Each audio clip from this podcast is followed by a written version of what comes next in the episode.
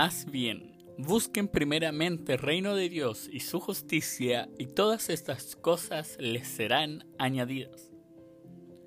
Cuando nuestra relación con Dios se mantiene cercana y bien, nuestra relación con los demás también. Las distracciones para no colocar a Dios primero en tu día siempre aparecerán.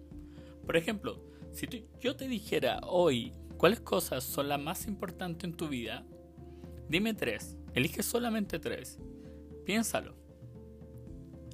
Y ahora dime, ¿cuánto tiempo tú inviertes en tu agenda en esas tres cosas importantes que elegiste? Lo más probable es que hay inconsecuencias entre lo que es para ti primero y en lo que es tu agenda.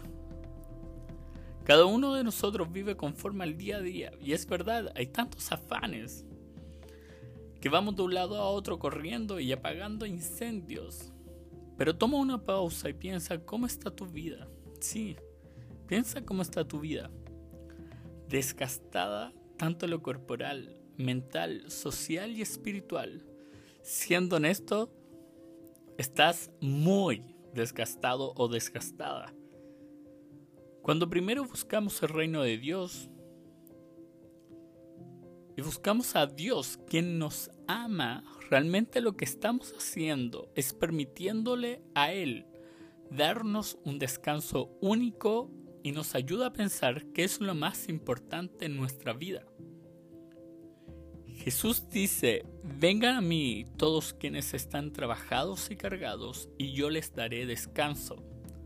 Lo importante de colocar a Dios primero en nuestra vida es que Él sabe darnos descanso de cualquier afán y nos enfoca a preocuparnos en las cosas importantes en nuestra vida.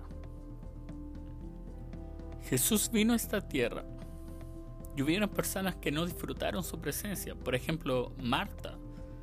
Jesús, el mismísimo Jesús, estaba en su casa y Marta no lo aprovechó corriendo de un lado a otro en los quehaceres de su hogar y hasta un poquito amargada le dijo a Jesús, hey, pídele a María que me ayude, que era su hermana.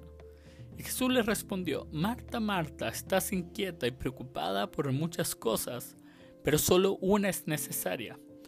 María ha escogido la mejor y nadie se la quitará. ¿Cuál es la mejor elección? Es que María escogió escuchar y pasar tiempo con Jesús.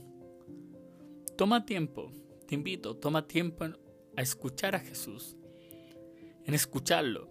Él vino, murió y resucitó para darnos una vida no desgastada por las muchas preocupaciones, sino que en abundancia. Hoy te invito a que si nunca has ido a una iglesia, o tal vez hace mucho tiempo no vas a alguna, repite esta oración después de mí. Créeme que cambiará tu vida. Repite, Jesús, Tú viniste a la tierra a darme una vida en abundancia. Creo en ti. El día de hoy entrego mi vida y mi corazón a ti. Hoy te declaro como mi Señor y mi Salvador. En tu nombre, Jesús. Amén. Ahora corre y conéctate a una iglesia cercana. Googlea, busca en tu buscador iglesia cristiana más cercana y corra a ella. Que esté llena de gracia y con un ambiente que dé vida. Segundo, compártele a alguien más este podcast. Si sabes de alguien quien crees que lo necesite, dile. Escucha esto, te va a ayudar. Este podcast está hecho para ser compartido. por último, mantente conectado, que tengas un gran día. Adiós.